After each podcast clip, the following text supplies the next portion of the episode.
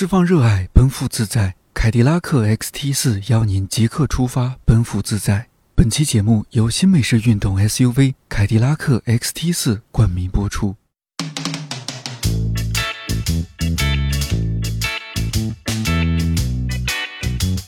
看理想电台，我是颠颠，在二零二二年的七月五号向你问好。希望这档每周四更新的泛生活播客能够成为你晾晒心情、找到共鸣和听见生活更多可能的小阳台。这是一期突如其来的番外，其中一个缘起是去年十二月份到成都出差的时候，我在方所书店偶遇了几位久闻其名但未见其人的朋友，比如迟早更新主播任宁、谢宁期主播曹宁，还有翻译了《鱼翅与花椒》《东京奇梦》等几本书的何雨佳。早听说任宁和他夫人，同时也是迟早更新另一位主播的锵锵，旅居成都，过上了逍遥自在的生活。但那天就这样偶遇，一时也不知道从哪儿聊起。出差匆忙，没能尽兴，非常遗憾。所以这次特别感谢凯迪拉克 XT 四，让我终于有机会正式邀请两位录一期节目，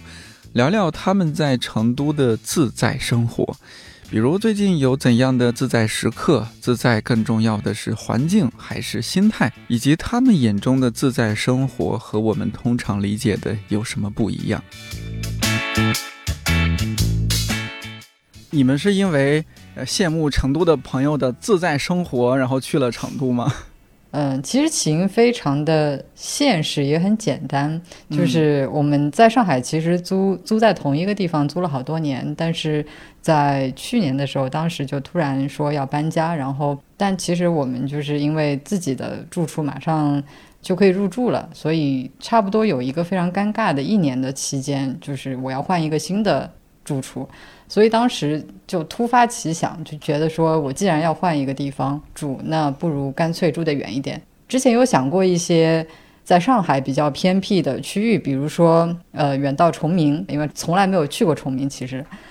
嗯，但是后来就是这个脑洞变得更大了一些，发展到了其他的城市，然后最终选择在了成都。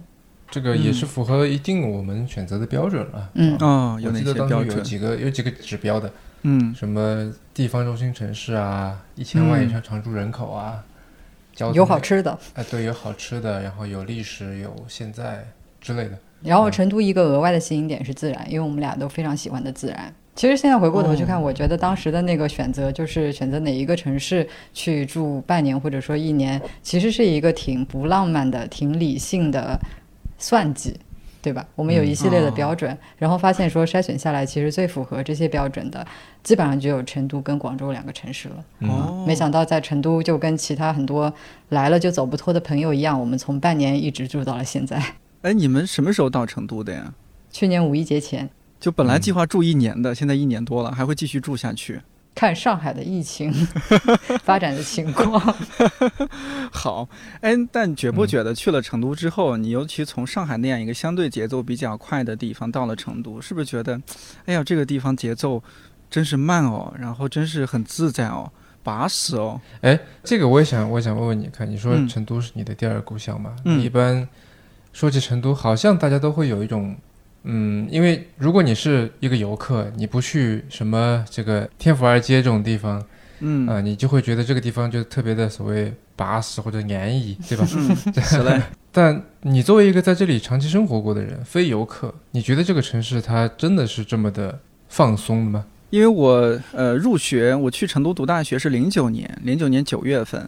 呃，然后上一次去成都是二零二一年十二月份。这中间已经过去十几年，我能感受到，就包括我上一次回去都感受到了这座城市巨大的变化。我一三年毕业的时候，如果没有记错的话，当时成都也只有两条地铁线，两三条吧。但是上次回去，我听当时打车那个司机师傅和我说，已经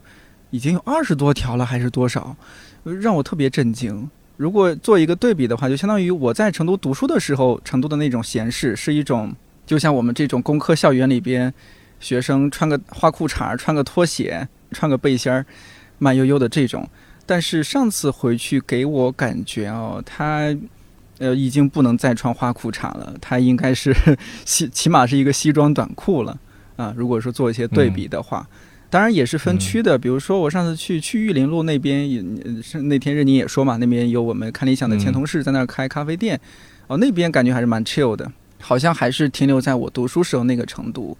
呃，但去到一些比如说偏互联网企业多的一些地方，你会发现哦，原来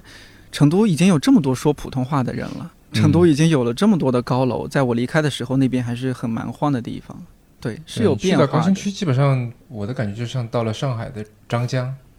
是吧？对对对，这一点上就可能和其他几个一线城市没有太大区别。你不觉得是在成都啊？当然，你们现在不是住在是什么二环里吗？还是在相对还是比较闲适的上吧？二环上哦，对啊，那就什么一点一点八环老城区。我我其实想这个反客为主的来问问你，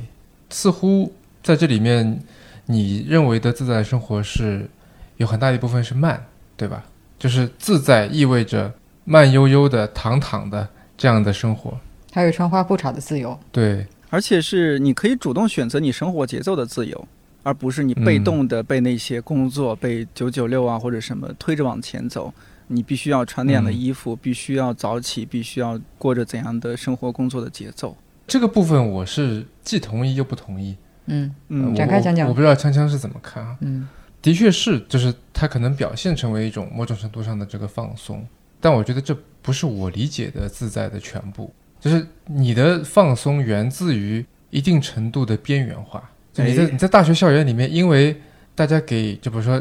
大家给予说颠颠今天穿的怎么样这件事情的注意力是比较少的，因为大家都比较熟悉，对吧？都是同学，然后都是男生，这谁来看你啊？这种感觉。但假设说你想象一下，如果你是去拍一个综艺节目。嗯，说今天电视台来学校采访，我相信你不会穿成那个样子，没有人会穿成那个样子，对吧？是的，是的，对，所以我觉得这里，嗯，一个很重要的点是某适度的边缘化，就会让你没有那么多的压力，对吧？这种适度的边缘化是说让你可以更多的所谓的做你自己。这句话虽然说现在被说烂了，但是我觉得依然很重要。这一点就是你不不那么去在意别人的目光和别人的标准，是因为你所。所在的这个地方就没有那么中心，就没有吸引那么多的注意力。我觉得这点可能成都之所以会给人觉得说比较闲适、比较安逸，很大的程度上就是说它就是一个地区中心城市，但是它不是那种说全国性的中心城市，也不是全世界的中心城市。嗯，所以可能如果你在四川，你会觉得成都特别重要，好像所有事情大事都在成都发生。但如果说你从全国，你从东亚、亚洲，全世界来看，很多重要的事情其实不是在不是在成都发生的，成都没有被融入到这个非常非常重要的叙事节奏里面去。换句话说，它是在一个适度的边缘化的这个状态里面，但它又没有说像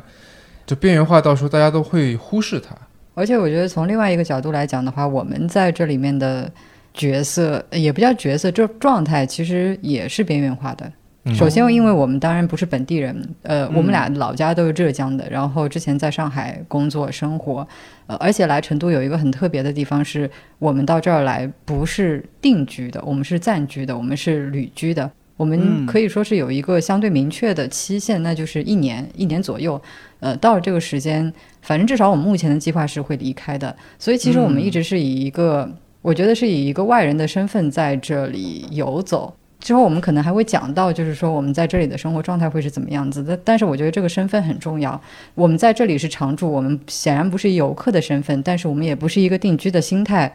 嗯，所以我觉得这种微妙的，就是常住的外人的身份，可能会让我们在这里面会有一些自在感。就之前十三幺有去采访一个在成都的画家，叫何多林，他说他是一个说边边的人，就他也不想去什么北京、上海。甚至不想去巴黎、纽约，他也去过，但是回来了。他觉得那不是他能做的，不是他能享受的一种生活。是他更多就是说，有以一种适度的边缘化存在。在成都，它是一个文化圈的中心，有种自成一体，又跟这个主流的叙事是既相关又疏离这么一种状态。这种适度的边缘化，其实让他会比较自在，比较放松。对，我再补充一点，就是我们刚刚不是聊到大家的共同好友雨佳嘛？雨佳是个特别好的翻译，嗯，他之前翻译过一本书，我特别喜欢，是那个伊恩·布鲁玛的《东京奇梦》，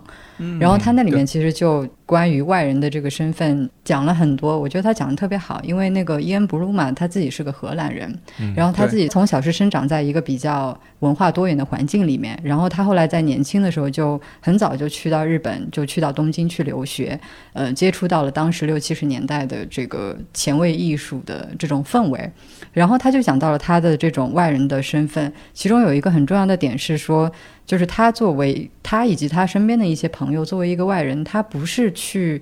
去反叛当地的一些文化的，或者说是规章制度的一些限制，他们所叛离的，他们所反叛的，其实是他所逃离的那个国家。那对他来说，这个国家，呃，当然是西方的欧美国家，比如说他自己的祖国是荷兰，包括说他后来待过很长时间的英国。嗯，对，所以我觉得这里面的这个区分还蛮重要的，就是我所叛逃的这个是我所逃离的那个地方的限制。而且它还有一个放松的点，就是因为，就我觉得在日本啊，要跟日本人打交道，一共有两种最自在的方式。第一种就是说，你就彻底的日本人化，啊，因为本身我们中国人就从外外表外表上面也看不出来，对吧？嗯，就是你就让他不觉得你是外国人。另外一种情况就是说，你就彻底的就承认我就是个改进，对，翻译过来好像就就英语英语叫 aliens，他们就翻译成外星人就是个异形，对对，你就是个异 异形，你就是个是个跟他们完全不一样的人，因此你就可以忽视他们的所有规则。嗯，是的，你不在他们那个体系之内。对你忽视他们的规则，困扰的是他们，你就穿着鞋走到榻榻榻榻米上面去。光脚不怕穿鞋的。对嗯，这么说有点冒犯，就但就说你就穿着鞋走到榻榻米上面去，困扰的是他们，他们会觉得说他们的规则给你造成了困扰，嗯，而不会觉得说这个人为什么会这样。嗯，是。嗯，那我觉得伊恩·布鲁玛其实就是后者，或者说他是基于中间的一个角色，就是他在那里，因为他这个身份，所以他可以接触到那些那么厉害的人，嗯，那些六七对。十年代的现在看去都是宗师级的人物。嗯哼，如果是一个普通的日本人是接触不到的，然后如果是一个有志于成为日本人的外国人，我觉得他也接触不到的。恰恰是他这种边缘化的一种嗯跳脱在两个体系中间的，呃，这么一种一种位置，让他能够非常轻松的观察到很多东西。哎，你这么说，对比你们现在的状态的话，我就会更加羡慕你们。我一四年离开成都的时候，我是因为我感受到了自己那种边缘人的状态，而在那个青春而躁动的年纪，不甘心这么边缘，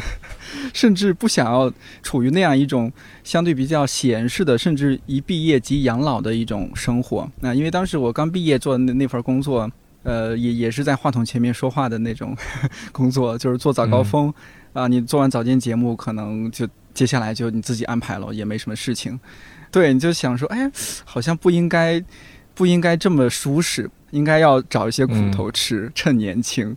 呃，所以我自愿选择了北京啊，跳入北京这水深火热的地方。就如果你说的你说到这个的话，其实我就在想说这个嗯第二点了，就是关于自在，它究竟它是不是也可以是积极的，它不一定是嗯躺平的。就我觉得自在不等于躺平。刚刚讲到北京嘛，我们对北京、上海这些大城市的印象，好像现在很多人都不太好，就感觉在里边生活挺压抑，尤其是在现在的这个整个疫情的这种氛围下面。嗯，嗯但是我记得之前我们有一个嗯好朋友，然后他就讲过，就他其实还挺喜欢北京的。然后嗯他说，他之所以喜欢北京，是因为他觉得北京的这种呃，当然他可能说的是之前的北京，他觉得走在嗯北京的大街上面特别自由，是因为没有人会在意，他会在乎你在做些什么，啊所以这个感觉会让他很好。嗯，然后他当时讲的这一点其实对我启发很大的，因为嗯，有的时候，比如说像二线的，呃，当然甚至更小一些的，比如说三线的、四线的小城市里面，我们会喜欢那些啊、比较熟络的、比较亲近的熟人社会啊什么的，它给我一种就是我们说是安逸的或者是巴适的这种感觉。嗯但是与此同时，有的时候我也在想，它是不是给了我们一些束缚，让你在人前，在这个小的社群里面，在这个熟人社会里面，不知不觉的好像多了一些束缚。因为你会在意他人的眼光，你会在意嗯跟他人之间的这种连结。如果说你表现的、你说的有一些不慎的话，那可能会破坏这种关系，所以无形当中给你形成了一些束缚。就是你不够边缘化，以至于嗯不够放松嘛。在就是超大型城市里面，北京、上海就很可能是，就每个人他其实都可以是自己的边缘人吧。香香这么说，我觉得我是能够理解的。选择来北京，除了我说的我想自己找些苦头吃啊这样的理由之外，确实会觉得，哎，这是一个人更多的地方。你你往这儿，你没有人认识你，斩断了过去的种种，离开了你的原来那个熟悉的环境，然后来到了这个地方，谁都不认识你，你可以。重新开始，重新呃去去想想你接下来的生活啊！但是呢，就是我如今在北京生活了多年之后，再看着 从上海选择去到成都去去过这样生活的你们，我就觉得哎呀，这个我太羡慕了！你们这种自在，你们这种放松，我太久没有过了。我我现在是在我们公司的录音棚里面，我们去录这样一期节目嘛，因为整体啊，平时的工作。呃，还是蛮紧凑的，蛮紧张的。我有周播节目，包括其实最近还在筹备一档新的节目啊，呃，蛮蛮就是有有它很不自在的地方。哎，但是 哈，感谢凯迪拉克 XT 四 最近给了我一次自在的机会。哎，接下来朋友们，我得进一段广告。哎，但是这个是确实是我想这个分享一下我最近一次比较自在的这个自在时刻啊。就因为做这期节目嘛，你不得坐车嘛，你不得试驾。这个太太爽了，就是你在工作日，然后去到了凯迪拉克，去去试驾。其实我们就看理想电台，这也不是一个专业的汽车播客，啊，也我我也不在这儿分享那些什么专业技术的参数啊。我有两个感受特别强烈，关于自在的两个感受，一个是驾驶方面的自在，一个是乘坐方面的自在。就驾驶方面这种自在是这样的，就是我们就如果开汽油车，不是直接点火启动啊，然后嗡嗡，有时候那个车声它特别大，然后我性格呢其实有好静的那一面，有时候我就想，哎，你就不能敲点声启动吗？你安安静静的启动，我悄没声的走。但是就这一款。呃，X T 四它因为搭载了那个，哎，我还特意记了一下，就是搭载了它那个二点零 T 的可变缸发动机，又配合了一个四十八伏轻混，所以它打火发动汽车的时候。特别安静。如果说到这个，可能有些人会觉得，哎，你这样你这个动力不行啊。但它真的还可以，就是四十八伏电机，它在启动时候快速助力发动机，你需要劲儿的时候，它也完全使得上，就是不同的那种动力模式可以切换嘛。整体来说，安静啊，自在，然后也舒适啊，灵活，就让你享受那种行云流水的感觉。这是这个驾驶方面，我我再说乘坐方面。乘坐的时候是这个大老师开车，我负责乘坐。像我们都是做播客的人，它这个 XT 四的音响系统啊，很特别，就是它的全车都是定制了 BOSS 音响系统。那个里边它有十三个扬声器，同级别这种声响效果里边的肯定是 TOP 级别的。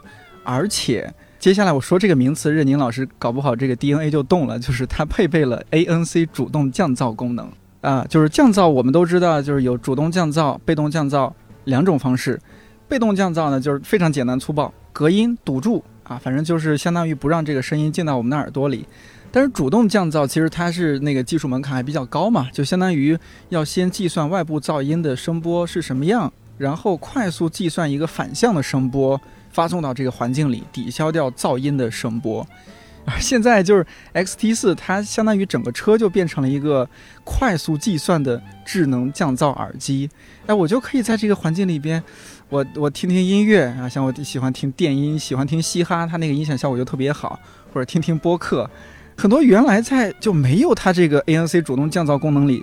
这个车里如果听不清的，尤其是播客这种人人声嘛，就是你很需要听清这个人声，在这个 X T 四里听得特别清楚，那种感觉。就是两个字，自在。呃，因为我们之前投过一个做降噪的公司，所以我还真的略知一二。嗯，现在说起这个空间降噪，因为车它本身是个空间嘛。嗯。说起空间降噪，BOSS 还真的是世界上数一数二的一家公司，啊，甚至可能算是最好的了，我觉得。因为空间降噪是一件特别难做的事情。嗯，NC 它就是一个通过声波的互相抵消。来实现降噪效果的这么一个一个一个功能，虽然说理论上来说它好像很简单啊，因为它叫做 noise cancelling，嗯，那就是说这个波峰和波谷互相一个抵消就没声音了。但是问题就在于说它在什么地方抵消？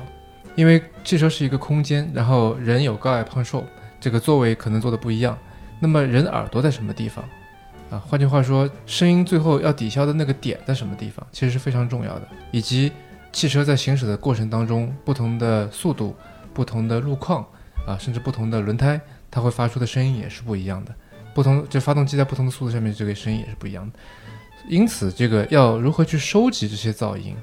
如何去迅速的产生反向的声波，如何在耳朵鼓膜位置不确定的情况下面去实现更好的降噪效果，啊，这是非常非常难的事情。不夸张的说，属于一个黑科技级别的，能做好的公司还真是不多，可能一只手都能数得过来。而且因为 ANC 这个技术本身，很大程度上也是 BOSS 他的发明，所以就是这件事上，他是用用北京话说，就是他特别能整明白。嗯行业奠基者，嗯，对。对，然后刚才说到主动降噪和被动降噪嘛，其实主动降噪更多的是降的是低频的噪音，就比如说发动机啊，被动降噪呢降的更多的是高频的噪音，例如说像这个风噪啊，还有这个胎噪这些的高这个高频的部分。然后呃，在这块儿，因为之前我也稍微有所研究，就凯迪拉克的确是做的是非常好的。然后以及就是你刚才说的这个做呃在车里面需要降噪，一方面是你想听东西，对吧？二方面还有一种很常见的情况是，呃，我们会要跟在车里面坐的其他朋友们聊天，嗯对，然后呃，我没有体验过 XT 四哈，但我体验过凯迪拉克别的车型，它的这个降噪功能就能够做到说，我的感觉是能在一百公里每小时左右的速度情况下面，你开着车要跟后排的人说话都不会特别的费劲儿，在别的车上面就可能会有点费劲儿，你得转过去或者说特别刻意说的大声，所以就这个是的确是有一说一是是比较不错的效果。真是强强联合，这真是大家。如果 如果我们听友里边这个有凯迪拉克车主啊，也可以在节目评论区分享一下你的感受啊，看是不是和我们就除了我们刚刚聊分享的这些之外，还有你一些特别的使用场景和使用体验哈。哎，我我刚刚分享了哈，就是我最近特自在的时刻。你瞧，把北京打工人逼到什么样了，就出去，其实还是为了工作。这竟然是我最近的自在生活、自在时刻。好，两位在成都的朋友，你们最近特自在是什么情况？是不是上周末去铁牛村那一次？铁牛村嗯。也、也挺不错的，但是其实，呃，你刚刚说到这一点的时候，我立即想到的是，我们在之前应该是五一那会儿，我们去了一趟卧龙、啊，卧龙也是在哦成都周边，对。大概开车也就两个小时吧，特别近。呃，卧龙自然保护区，然后我们主要是汶川县，对，在汶川县，嗯，我们主要是去观鸟，看看植物，溜达溜达山里边儿。我感觉到特别自在的，其实是当中某一个特定的片刻。然后那天我们因为观鸟起得特别早，早上四点半就起来了，是因为我们住在嗯山脚，然后呢需要就看鸟的话，你得就是往上开一段，开到海拔比较高的地方，就是差不多要开一个小时，所以我们需要非常早，四点半就起床。所以等到我们看完鸟，因为其实到我我补充一段，嗯之所以要这么早呢，是因为我们是去看这种特定的鸟嗯啊，就去看一些这个智科的。生活在高海拔地区的，对，然后那个鸟呢，它每天是会上班的，那他上班比较早对他从嗯 A 地到 B 地，那么我们等于是守在他的通勤路上，嗯。他上班的时间就是就是在呃六点多那个时候，对你像对我平时六要六七点起，我已经觉得自己已经起得非常早，人家六点已经上班了。然后你要是过了这点儿呢，你就看不到他了，因为基本上就是在一片特别大的草坡上，你要找找一个特别小的点，几乎是不可能的。所以我们一定要凑着他上班那点儿到那个马路上面去堵截他。就所谓堵截，也就是站在远处拿望远镜远远的看它。对对打个引号。嗯，所以四点半起来之后，差不多到天光大亮的时候，也就是九点多到最晚最晚到十点的时候，其实我们该看的已经看完了。就那个时候，其实十点往后的话，呃，这些鸟的活动就会急剧下降，其实也看不到什么东西了，所以我们的活动基本上也就结束了。完了，我们就回到酒店里面休息一会儿，呃，吃午饭，竟然还处理了一会儿工作，然后我就直接就坐在酒店里面看书了。就那个时候给我感觉特别好，是因为虽然一天才过去了差不多一半多一点，但是我总嗯感觉好像这一天已经掰成了两半过，有特别多的。闲暇以及这种心境，能够在这样子一个自然非常优美的地方，然后去看一本跟自然完全不相关的书，看的就是《东京奇梦》。哦，怪不得 印象这么深刻。哎，嗯主要是因为你们起得早，就 我我发现这个人起得早了之后，就觉得这一天就时间也变长了。如果说你做的事情还丰富的话，可能就觉得这一天也更充实。但是你们描述的那个环境也确实也听起来也是够自在的，嗯，对我在就是这一天还没有结束的时候，已经做了很多我想做的事情，嗯对呃，该看的鸟也看了，对，然后该完成的工作也完成了，呃，然后正竟然还有这个多余的时间来看书，又是在呃一个自然环境比较好的地方，所以当时我确实感到非常自在，而且非常的满足。嗯，嗯感觉剩下时间都是赚的，你对嗯你你就已经这个开车兜了两小时的风，看了十几种鸟，然后开了两个电话会，然后吃了一顿好吃的，看了半本书，居然现在才中午十二点，今今天才过了一半呢。那任嗯任宁呢？你你你和锵锵感受一样吗？你觉得他刚刚描述那个时刻，对你对于你来说是你最近特自在的时候吗？你们刚才说这个自在都是属于就比较放松的这种时刻哈，嗯当然放松对我对我而言也是自在，但我就是我想提一个不一样的这个自在的场景。我最近的一个自在的场景是在飞机上，那个时候我从成都飞到深圳去，然后那时候深圳就是最近夏天嘛，老下大雨，降不下去，于是呃备降到了长沙。那时候这个我们也不下飞机，就在飞机上坐着。然后在那个时刻，就是我知道说现在我啥事儿也做不了，然后就有一种特别笃定的感觉，就反正嗯现在你啥事儿也做不了，但是呢，呃，你非常明白自己的界限在哪里，一种很笃定的感觉，一种既放松又有一定的控制权、控制力，嗯对自己能做的事情，这样的这这样的这个状态。于是我就开始掏出书看，看了一本，再看第二本，啊，然后再打一个电话会，再干嘛干嘛，然后突然间空姐说啊可以飞了，我们就走。就是这种这种笃定感让我觉得这个很舒服。你讲到这个，其实让我想到另外一个例子，是我前阵子在听一个呃攀岩类的播客的时候听到的，就是因为他那一集讲的是一个我特别喜欢的攀岩女选手，叫做 Ashima Shirishi 白石阿岛，好像是这么一个中文翻译。呃，她是一个应该是一个日裔的美国选手。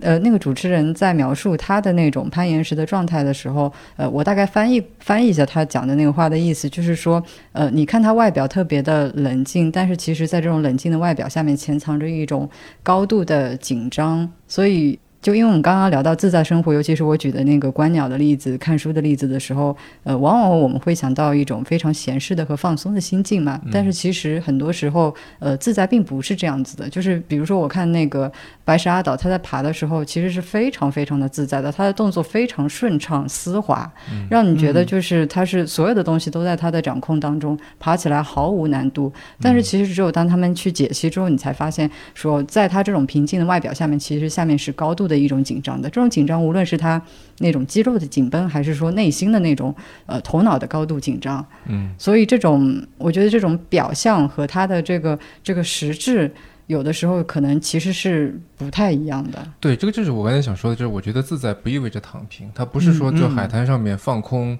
对吧？喝杯饮料啥也不想，就我觉得它是需要付出努力的。对，自在的状态，它是需要付出努力的，它嗯不是一个被动获取的状态，它是一个需要主动去抓的、主动去寻找的一个状对，态。所以运动员他是一个特别好的例子，他嗯通过日复一日的高强度的训练之后，他才能够呈现在呈现出就是在我们眼前看上去极其自如、丝滑、顺畅的表演。任宁刚刚说的嗯这个让我想起来，就除了我最近因为试驾这个，哦竟然成为我的自在时刻。要说更加的，就是如果回到我们就没有疫情的时期啊，那种自在哦，可能都是二零一九年，我在整整加班加了一个月还是一个半月之后，终于可以在二零一九年的九月底。把节目上传完，把备播也上传完，然后当天晚上坐飞机飞到越南，去越南玩了半个月。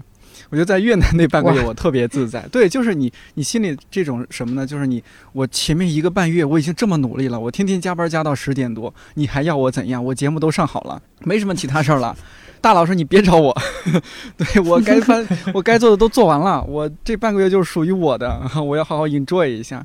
哎，那那半个月真是太自在了，就是自在到后来都真的有点儿，当时还想，当时想的其实有点像你们现在这种模式，哎，有没有可能和公司申请一下，我就半年在越南办公，半年在北京，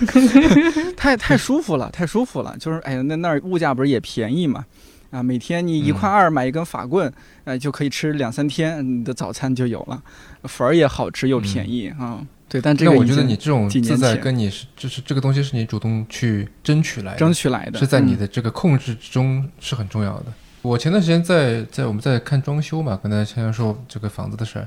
我们在看装修，然后买了一堆书，当中有几本是关于 Beams，就日本那个品牌的。然后他就是对他的这员工进行了各种各样的访谈，然后也有他们家里面的照片。那个整体就他们所有的这些访谈也好，照片也好，都给我一种很自在的感觉。那这个自在感，我觉得很大一部分是来自于他们的控制，因为他们里面照片都非常的可以说非常精美。我相信都是刻意收拾过，都是。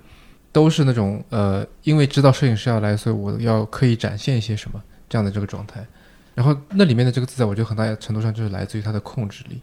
就是他把它收拾的特别好，整挺好，整明白，这种感觉，我觉得这是自在的很大的一个一个一个组成部分。嗯，如果他就是说我这房间乱七八糟的，嗯，我觉得那个不叫自然，或者说我这个人就是捯饬的乱七八糟的，呃，这就我就这不是自在。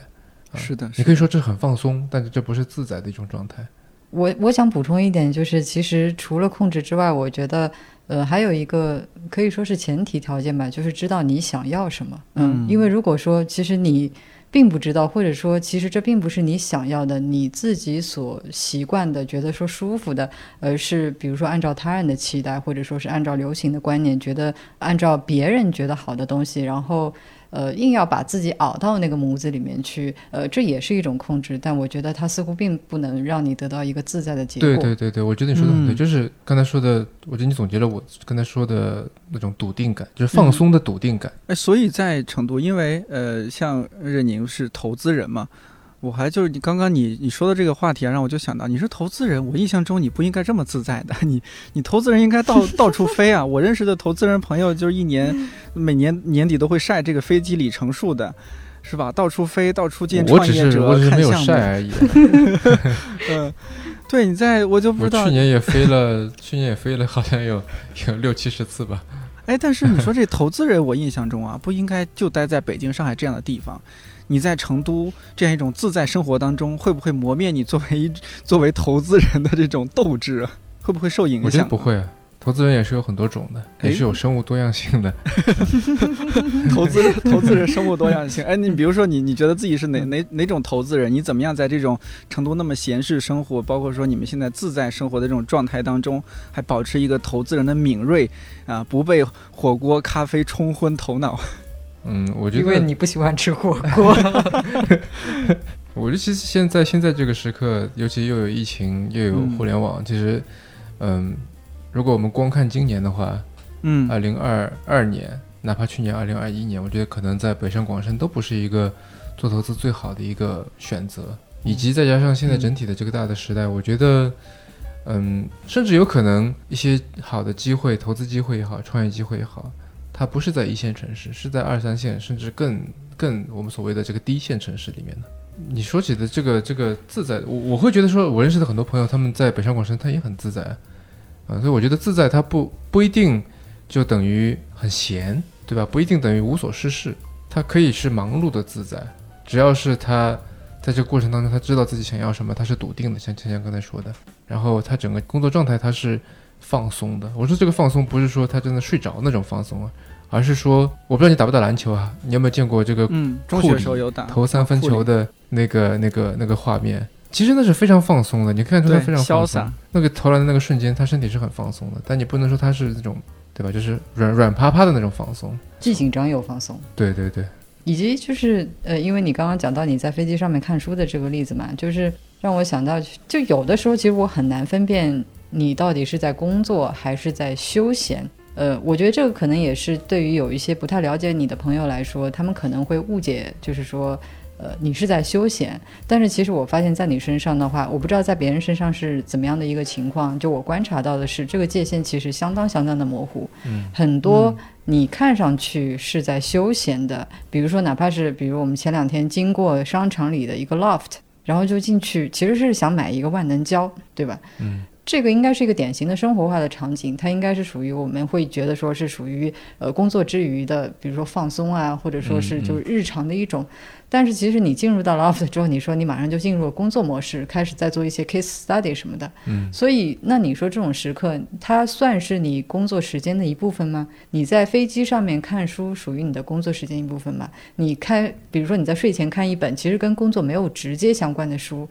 但是你在看书的过程当中开始思考跟产品、跟运营、跟经营管理相关的一些问题，那到底算是在工作还是算休闲？就是当这个界限模糊之后，其实你很难再去给他下一个结论，说哦，他看上去好像跟典型的投资人不太一样，不是一天到晚在飞来飞去，是因为很多这些模糊的片刻，其实你已经很难去定义他到底是休闲还是工作了。嗯，我觉得这是一种我的幸运吧。我觉得点点可能也是这样子吧，就很多时候你也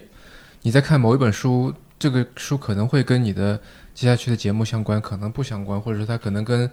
从现在开始数过去，第二十期节目相关，你都不知道这个二十期是什么，但是可能在那个时刻，你突然想起来，我以前看过这本书。那你在此时此刻，你看这本书，或者说我们现在在聊这个事情，它到底是工作还是不是工作，对吧？嗯，是我现在也工作生活也分得不是那么清楚，包括说其实啊，就是做播客这个全流程里边，像看理想电台，就是我做选题啊，然后录音啊，后期制作、上传都是我嘛。对于我来说啊，就这个全流程里边，其实像我们现在录音。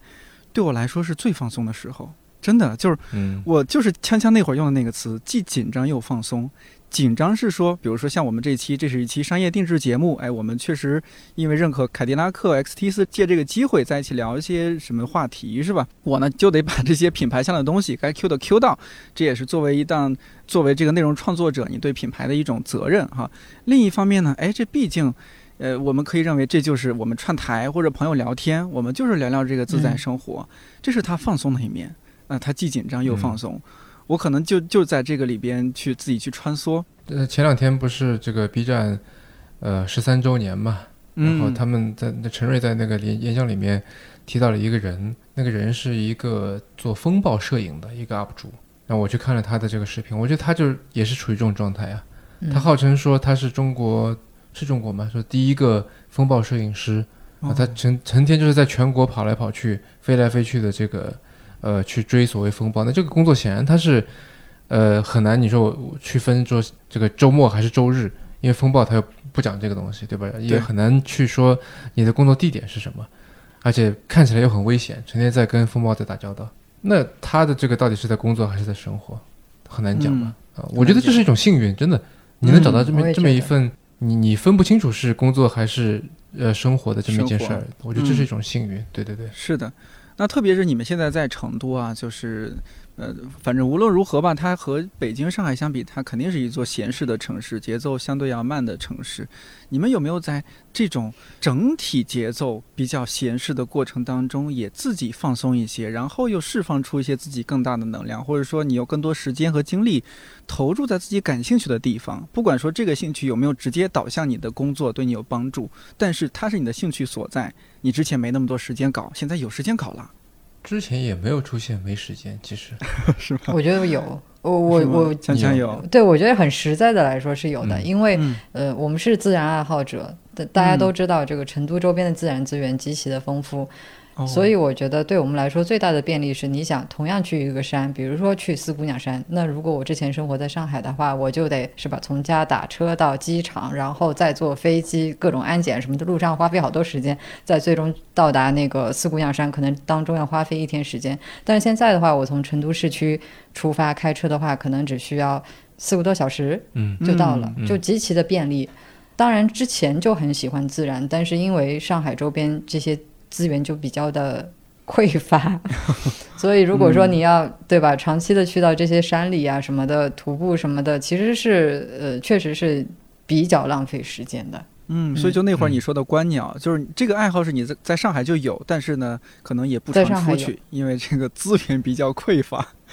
对，而且确实就是我们俩平时其实我觉得也不是那种特别活跃、一成天往外跑的人，因为平时出差什么的这些就已经是不少了，所以也不会没事儿往外跑。那观鸟的习惯其实是在上海就有了。我们的观鸟其实非常的基础，仅限于小区、公园，就是城市里面，可能顶多就是到上海的市郊吧，什么朱家角这种地方，或者是回到老家绍兴之类的地方就看看。局限在城市里面，其实山野里面去的还真的不是很多，就非常非常的初级。就是因为就觉得说去到远方，比如说四川、云南这些地方，多少还是比较麻烦，一年可能也就那么一两次。你们这是在观鸟方面做到了向彪老师说的关注附近啊，重新认识附近。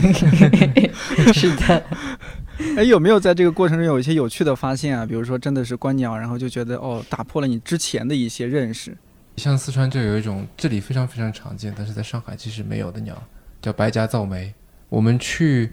呃常去的一家这个面店，那个老板他还捡了一只白颊噪鹛的幼鸟，然后把它养在笼子里面。嗯，说养在笼子里面，其实他那个门老是开着，然后他就在那喂它吃那个黄粉虫，然后还指外面说你出来呀，你出来呀，那鸟就不出来。然后他把手那个伸到笼子里边去挠它那个下巴颏，真的鸟还摆出挺挺享受的那个样子。嗯，白颊噪眉是一种在这儿特别常见的鸟，而且因为它的体型相对来说，比如说比树麻雀就要大很多，比白头鹎也要大，所以其实是很容易观察到的。而且它特别不怕人，就是呃胆子就比较大，经常你看到它在小区的花坛里面蹦来蹦去，甚至在马路上面可能看到有什么吃的就直接跑过去吃了，所以特别容易观察。而且它的声音爱爱跳，对，声音也很有辨识度，又爱叫。它的那个叫声，就我刚开始想了半天，后来终于知道就是像什么了，像像那个，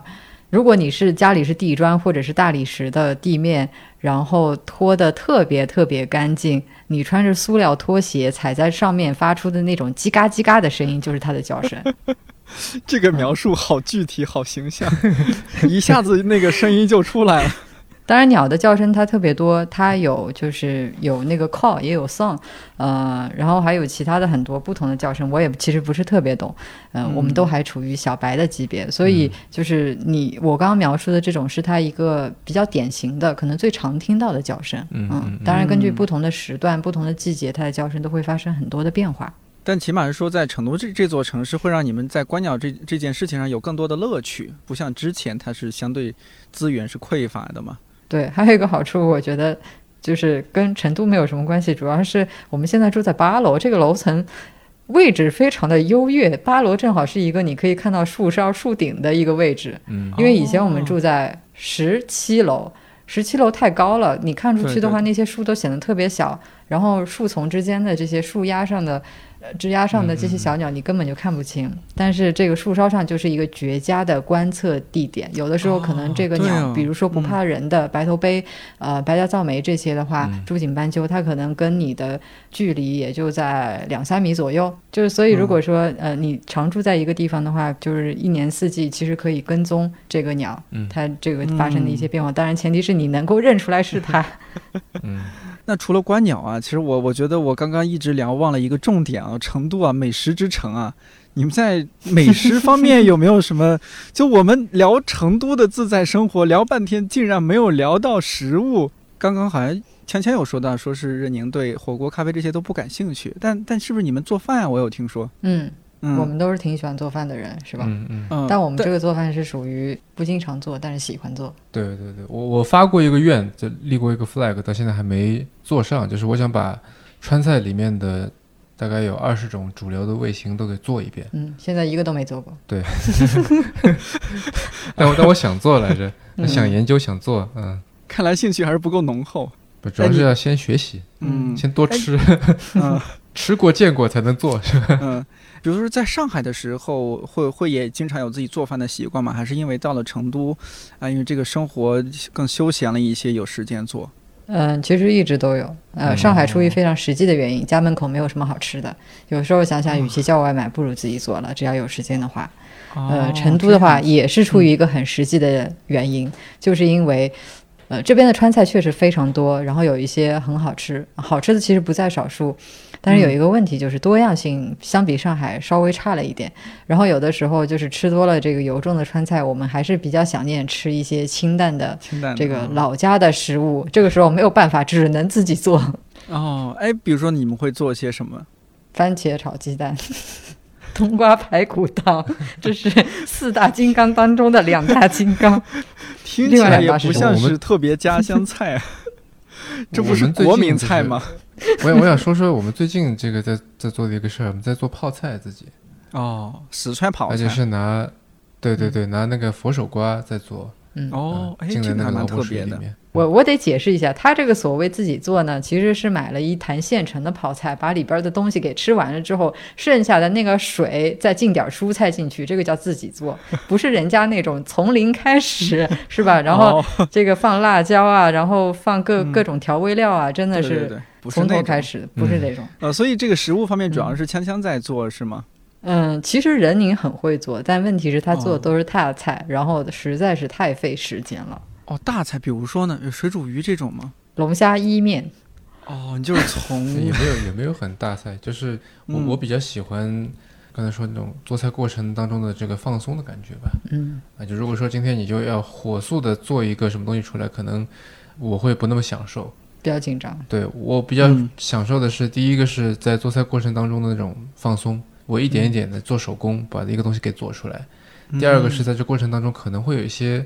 一些创意的点，就是说，哎，突然想到说加这个会不会好，加那个会不会好，类似这种。嗯，所以，所以我经常做菜做出来的东西是无法复现的，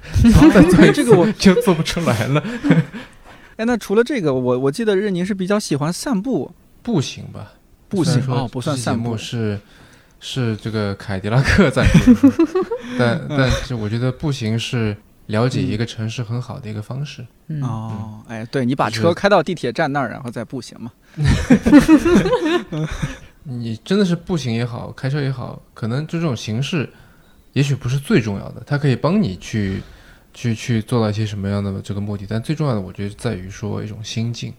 刚才香香不是在说这个在成都说嗯出门去山水变得更更简单了，嗯，更便利。但我知道有一个人是个南朝的画家，叫宗炳，他是个山水画家，年轻的时候去过很多很多地方，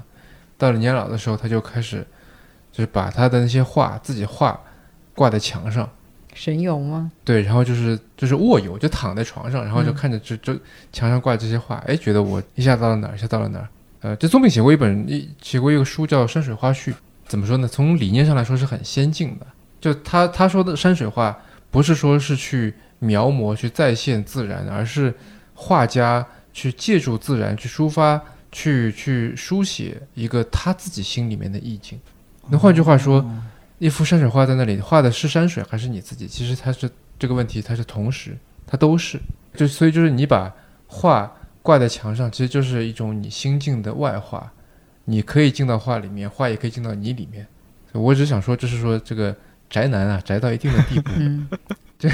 可以有这样的情节，也不一定是山水离你有多近了。就我觉得你说到一个很重要的点，就是这种自在。咱们那会儿说来说去啊，就比如说说到说你们从上海去了成都，哎，这好像是一种追寻自在生活。从成都这个呃城市里边、市里边去到了郊区，去卧龙、去四姑娘山，这是一种自在生活。但是刚刚任宁说的，我觉得提醒了我，就是自在它也有可能是一种心态，而且这种心态有时候可能是更重要的。你像像像他看那个画儿，是不是有那种话叫什么“看山是山，看水是水，看山不是山，看水不是水，看画儿不是画儿对，就是有的时候我觉得，像十七还是十八世纪，有一个法国人就写过一本书，叫《在自己房间里的旅行》，嗯，嗯对吧？然后还有一个我很喜欢的一个电影叫很老了，叫《这个男人来自地球》，哦就是在一个房间里拍的，一堆人说话。嗯，对，包括我们今年春节的时候聊过的那个呃著名的作家佩索阿玛，啊，对对对吧？是，嗯，他也是一个嗯没有去过太多地方的，对吧？一辈子就在待在自己那个地方，嗯。但是从他的作品里面，我们大家都可以看到，可以体会到他的这个丰富的想象力，嗯。所以我觉得他不一定是跟远行相关的，是。嗯。嗯。但我们大家就平时都说诗与远方嘛，包括说像嗯最近呃，大家因为这个啊疫情啊，这个疫情啊要防护啊什么的，哎，所以就不能去太远的地方。呃，尤其我我还前段时间不是还经历了在家里居家隔离 三十五天嘛？哦，这个刚开始我真的挺自在的，因为呢，我我虽然嗯自己租的房子也也不大呀，我自己这个有有个小阳台，然后种了一些花花草草，然后在小阳台那儿呢还自己放了一个那种特别舒服的 MUJI 的一个靠垫儿。然后在这个嗯卧室里边儿靠近电视的部分呢，我又打了一个这种可以钉到墙上那种吧台，因为我也爱喝酒，就小酌怡情。我就想，这个居家就居家嘛，我也挺舒服，放着 CD 音响听听音乐，调一杯 Highball 啊，调一杯这个教父，哎呀，是吧？然后开始和大老师沟通工作，也很舒服嘛。对，但到后面啊，就是确实是因为呃，我们有段时间我是小区都出不去，小区都不可以出。哎呀，这个时候真是对人的一种心态的考验。哎呀，我嗯经历了几天特别痛苦的时候，就说：“哎呀，我这个人不自由啊！我的生活本应该适于远方啊，在在北京之外呀，我这个时候应该是我不应该在这里，我应该也不应该在车底，我应该在车上啊。对。但是呢，你就是顶多能下楼啊，出不了小区。我这在那三十五天里边，我和小区大爷都成为好朋友，因为天天在楼下遛弯，老老遇到。对，嗯，但是后来我也就自己调整自己心态，说这个这没有办法，共克时间哈。你可以啊，把你束缚在这儿，但是呢，咱们心态、咱们心境，咱们要扩大。哎，我后来就是通过自自我 PUA 啊，这个对。我觉得，我觉得这个这个倒也不是自我 PUA 了。嗯嗯，你们怎么看？某种自我自我 PUA，就因为呃，庄子说过一句话，哦，《人间世》里面的说叫做“乘物以游心”，乘坐的乘，物体的物，游心嘛，就是让这个心游荡开来。嗯呃，不是这个字面的意思啊，但就是这个句话有很多的解释。我的理解是这样的，就是说你是基于客观事实。然后才能去实现精神的自由和解放，因为没有人是绝对的自由，对吧？你不可能有个阿拉丁神灯，想要啥要啥，想干嘛干嘛，谁都不可能，任何人都不可能。那在这个时候，你总归会有局限的。那怎么样能够不让物质的局限反过来去限制你的这个精神？我觉得就是说，你先承认它的局限的存在，你先以这个作为基础，你去实现你精神的自由。我觉得这个是很重要的，就是像你说的那。如果说你在隔离当中，然后你成天就想着说，我应该在哪里？我我不想隔离，然后但是至少你又没法改变，那你会就会很痛苦嘛？嗯，是啊，太痛苦了，对吧？但但如果说如果说能够，但这个很难哈，但是调整一些心境的说，因为我跟芊芊也隔离过，嗯，哦，我们没有那么长啊，大概一个一个多星期吧，哦，那还整体我觉得还行，啊，但因为成都可能这个。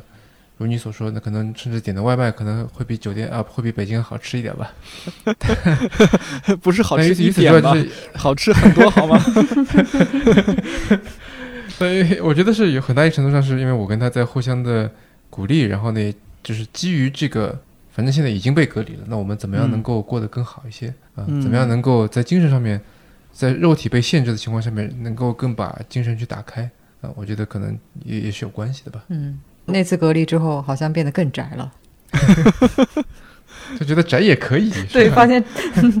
自己宅的能力得到了提升。如果之后有哎，我们对对，我不要乌鸦嘴说这样的情况，希望咱们还是能更多的自在啊，能够自在生活嗯，哎，刚刚是您说到这一点，我就忽然想到，就是你前那会儿你说到的，就是在机场，然后那个飞机，哎，它因为天气因素，然后从深深圳它就备降到长沙，是吧？哎，其实我也我也有类似的经历，就是。我平时就是一个书包里至少要放一本书的人，一到两本书。然后就是像这种，就比如说出差或者出去玩儿，我一定会背一到两本书在书包里。就是我万一他这个延误啊，我延误就延误了，没事儿，我没浪费时间，我就往那儿一坐，哎，我就开始看书。我看书眼睛看累了，我还可以戴上我的降噪耳机，我听听播客。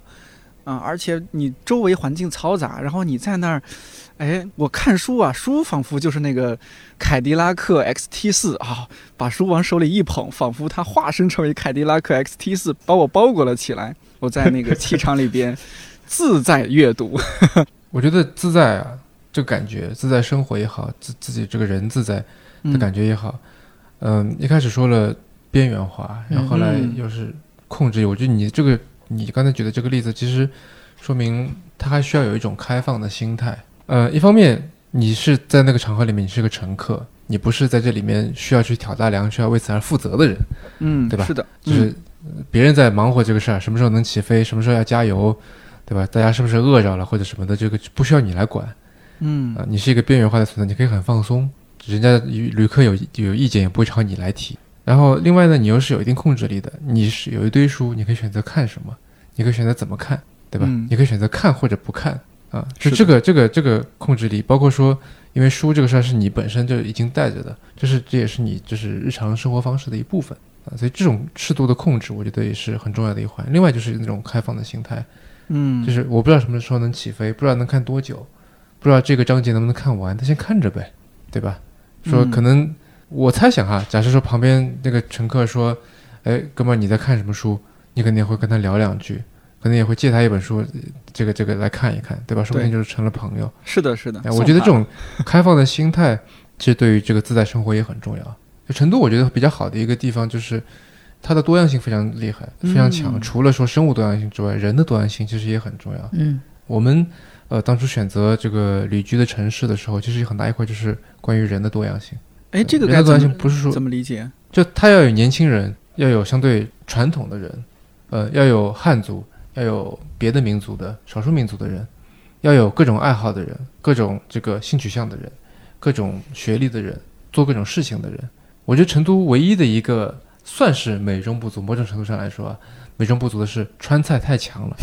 导致说它在食物上面的多样性是比较弱的。但除此之外，我觉得它的这个多样性是非常厉害的。嗯对，多样性可以从很多个维度去理解嘛。然后嗯你刚才提到了很多，就我还想补充一点的是关于说人的多样性。我觉得，嗯，我我我没有去研究过，但是我觉得可能跟我们之前提到过的那个边缘，嗯、这种状态有关系，嗯，所以使得这边的人他可能有额外的空间去做一些，呃，在其他人或者说在很多人看来相对另类的这个事情。当然，这里的另类可能要打一个引号。就我们一般提到另类，可能会想联想到亚文化之类的事情，对吧？嗯呃当然，嗯亚文化这一块在成都其实也是挺很发达。的啊、嗯对，那像广州其实也是，广州这不是我们另外一个备选的目的地嘛？这不是没去成嘛，留在了成都。对，然后其嗯实另外一种另类的话，就是就我所知，呃，这边也会有一些我觉得很有趣的朋友，他会做一些比如说另类的教育啊什么的。那我觉得也是。嗯也也是一些非常有意思的、非常多样化的这些事情，至少我在其他的城市里面是接触的比较少的。哎，嗯你们说这点我还挺讶异的，就是大家会觉得北京和上海已经是很多元化的、很多样化的城市，但你们你们觉得成都的多元化是比上海要更多元的吗？还是说两种它是两种多样、两种多元？我觉得这是一个很好的问题，就是任宁其实在之前提到了那一套丛书，就是 Beams 的那个丛丛书嘛，呃，然后呃，它总共有四四册还是几册来着？我嗯忘了，就是说好多册，对，有四五本儿，嗯呃，然后我其实都看完了。我刚开始看的时候，其实是觉得，哎，他那个员工特有意思，就觉得这个公司其实挺多元的，就是什么样风格的都有，可能有嘻哈风格的，有冲浪风格的，有复古风的，然后也有那种小清新风的，反正各种各样都有，就觉得嗯特别好玩，然后也有很多启发。但是其实当我把四册翻完之后，我突然意识到了一个事情，就是这种多样性。我会觉得它更多的是浮在表面的。其实你深挖下去的话，我会觉得它的这个核心的公司的文化和价值观，我觉得是相对单一的。呃，这个其中一个非常明显的表现就是，我觉得在这四册书里面有大量的。呃，单品是重复的，重复在多个人家里面，他们可能有不同的使用方法跟场景，但是我看到了重复的这些很多重复的单品，我认为这是某种价值观或者说他们的公司文化的单一的表现。嗯嗯，对，所以呃，我看完这套书之后，它其实也就是启发我去想一个问题，就是我之前确实是认为北京。呃，上海这样的一线城市，它有着更强的多样性，但其实我并没有去深究这是一种怎样的多样性，所以我现在其实我还挺想，就是还挺期待回去上海生活，我想去确认一下这种多样性是不是我之前理解的那种浮于表面的多样性，还是说它其实是更深层次的？只不过我之前没有去探究。我想知道这个多样性，它是更多的是价值观上面的，呃，是内核的，还是只是就像 Beams 里面这些家居装修这些单品呈现出来的一种表面的多样性？但成都这里是让我觉得它是一个比较深层次的多样性，也是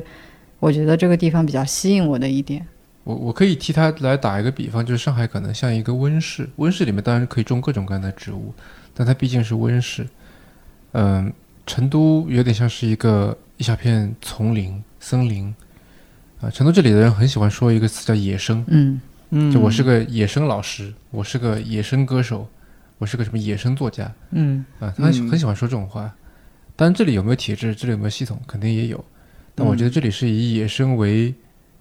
为豪的啊、嗯。觉得说一个人是野生的，他就特别厉害。但在上海，我觉得是向往更加向往某一种秩序感的，无论这个秩序感它是体系，它是某一个国际流行，是某一种呃你没有听过的流小众流派，嗯，看似好像是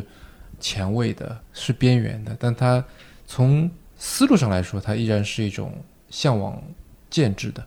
哎，你这么说，我大致能够能够理解。就那种你说野生也好，或者说成都是多了一些生猛的气息，多了一些原生的气息，而且这种气息是是真的是不同的气息。对，我觉得这里面嗯就是有一个形式跟本质上的多元的区别吧。嗯哎，嗯这个很有意思，形式和本质上的多元。我觉得说到这儿啊，就是真的是这些概念啊，什么说来说来就有了很多很有意思的地方。就是除了说这个自在生活，它的空间方面，哎，可以是大自然的，可以是哎，我们就在一个车里边也可以获得自在，然后还还可以是时间上的，还可以是心态上的。那会儿我说凯迪拉克 XT 四里边。开启主动降噪模式之后的自在啊，我们这我这叫自在聆听，或者是像你们说，你们周末自驾呃出去玩儿去观鸟啊，那是一种自在如风的感觉。凯迪拉克的朋友啊，他们这个提了一个概念叫自在公式，我觉得这个也很有意思。就是你看我刚刚这个 这自在聆听、自在如风啊，哎，关于自在，你们觉得还可以有什么想象啊？还有可能可以在这个自在后面再再加什么东西，扩展一下？我觉得对我来说，嗯可能是自在舞动吧，或者说扭动，嗯，哦都可以。就是因为我是一个身体协调性特别差又特别僵硬的人，然后哦你看我从来对我从我就算以前去过健身房什么的，从来不上那种舞蹈课，是因为就觉得脸皮自己脸皮子薄，而且就是身体协调性差，就从来不敢在人前跳舞，就觉得很丢脸，就总是慢半拍的那个人。对，所以就是如果说要有什么嗯其他人我还挺羡慕的状态，那可能就是那种非常能够自在的控制使用自己身体、自在舞动身体的那种状态吧。我有个类似的，就是我挺希望能够自在的笑。我是一个哎我我不太能够就是哈哈大笑，我觉得能在众人面前就是哈哈大，我有好些朋友能做到，嗯，能哈哈大笑是一种，我觉得是像是一种天赋一样的东西，我我就做不到，我就只能呵呵这样笑，我是做不到，就是哈哈大笑、仰天长笑什么我是做不到的。天天问了我，其实在想说，我我觉得我本来想说的是，我想寻找的一种状态是自在的沟通，嗯，我可能想到的是这点，对，因为现在在网上，其实我们的沟通是非常不自在的，在在我看来，很多人说我说句什么话，我得加个狗头，对吧？我我特别怕怕人家误会，然后我嗯特别又想展现一些什么东西出来，给我感觉是一种特别不自在的一种状态，就是就你需要解释很多。自，在的，嗯，对你需要解释很多，或者说你需要展示很多，你希望一句话能够显示出什么东西来，所以就有的，比如说某一句话会被反复的用，大家都想显得，比方说我比较幽默，或者说显得我是这个圈子里面的人，嗯啊，或者说我想给人留下一些什么印象，或者说说我不想给人留下些什么印象，就是说句话的时候会考虑很多，是的，以以及会会去跟各种各样的人去争，啊，有的人你认可，有的人你特别不认可，然后你认可别人的方式是不是能够让别人认可？对，比如说同一个明星的粉丝，可能也会因为方式的不同，追星方式不同而这个掐起来，嗯也是有可能的。呃，所以所以我觉得可能自在的这个沟通，是我是我觉得在自在这后面，我第一个想到就是我们可以去努力的。你说到这里，我又想吹一下成都，就是，呃，自在的沟通，其实也是我当时来到成都之后，呃，印象很深刻的一点。其实到现在仍然是，因为我去参加了一些线下活动，虽然在北京和上海、广州这些一线城市里面，其实活动也很丰富，但是我在这里感觉到是大家的沟通更自在，或者说更加的真诚。嗯、其实当时。就无论是说嘉宾还是听众、观众，他们的这些呃讨论、分享、这些提问，真诚的那个程度，其实是让我觉得还挺惊叹的。嗯嗯，而且就是确实非常的自在。因为我自己其实我我自认为是一个比较认真严肃，有的时候可能有点过于刻板和无聊的人，但是我确实是很多时候挺愿意跟人认真讨论一些问题的。但是，呃，我也确实很在意别人的看法，我担心我这样子过于正经是不是会让人觉得有点无聊？但是在成都，在这些场合里面，呃，我是觉得很自在，然后我也觉得特别好。嗯，是不是因为你开始学四川话了？别人在那儿说，就你就在旁边应和，得行不得行，要得可以噻要得 要得，啊！因为语言真的是可以帮你打开一个更更不一样的世界嘛，不管是外语也好，还是方言也好。你进入对方的世界，这也让帮助自己更自在一些嘛。嗯，咱们问一个最后的问题吧，时间也差不多，就是对于我们这些呃向往自在生活的朋友，你们有没有什么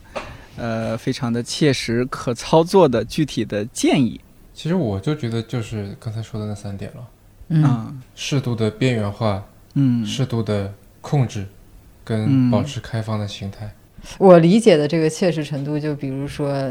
打开看理想，比如收听 某档某档节目，呃，这样的咱们大可不切必这么广告。我刚才想到的就是说，所谓保持开放心态嘛，在沟通上面更自在。呃，我会觉得说，就是呃，木星它有一个一个说法，说对待有些人你可能不是很认同，你就花鸟观之，你就当它是花，当它是鸟，你就欣赏它就完了。鸟在那叫，你也不会去纠正它。鸟叫的不好听，那那就不好听吧，好听就好听吧，对吧？就花鸟观之，我觉得这个这个心态是比较好的。如果在网上有人你觉得看不惯，或者说怎么样，你要更自在一点的话，你就当它是花鸟吧，花鸟观之。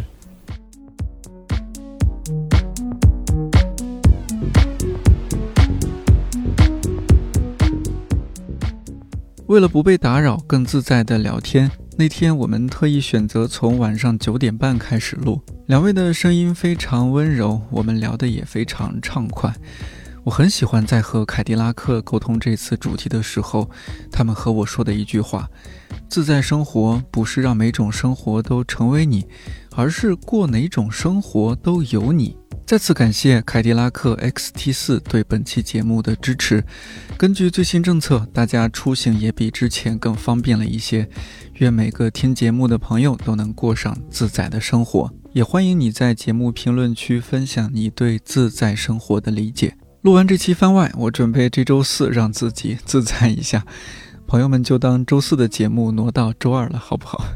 看理想电台，我是颠颠，祝你早安、午安、晚安。我们下周四再见。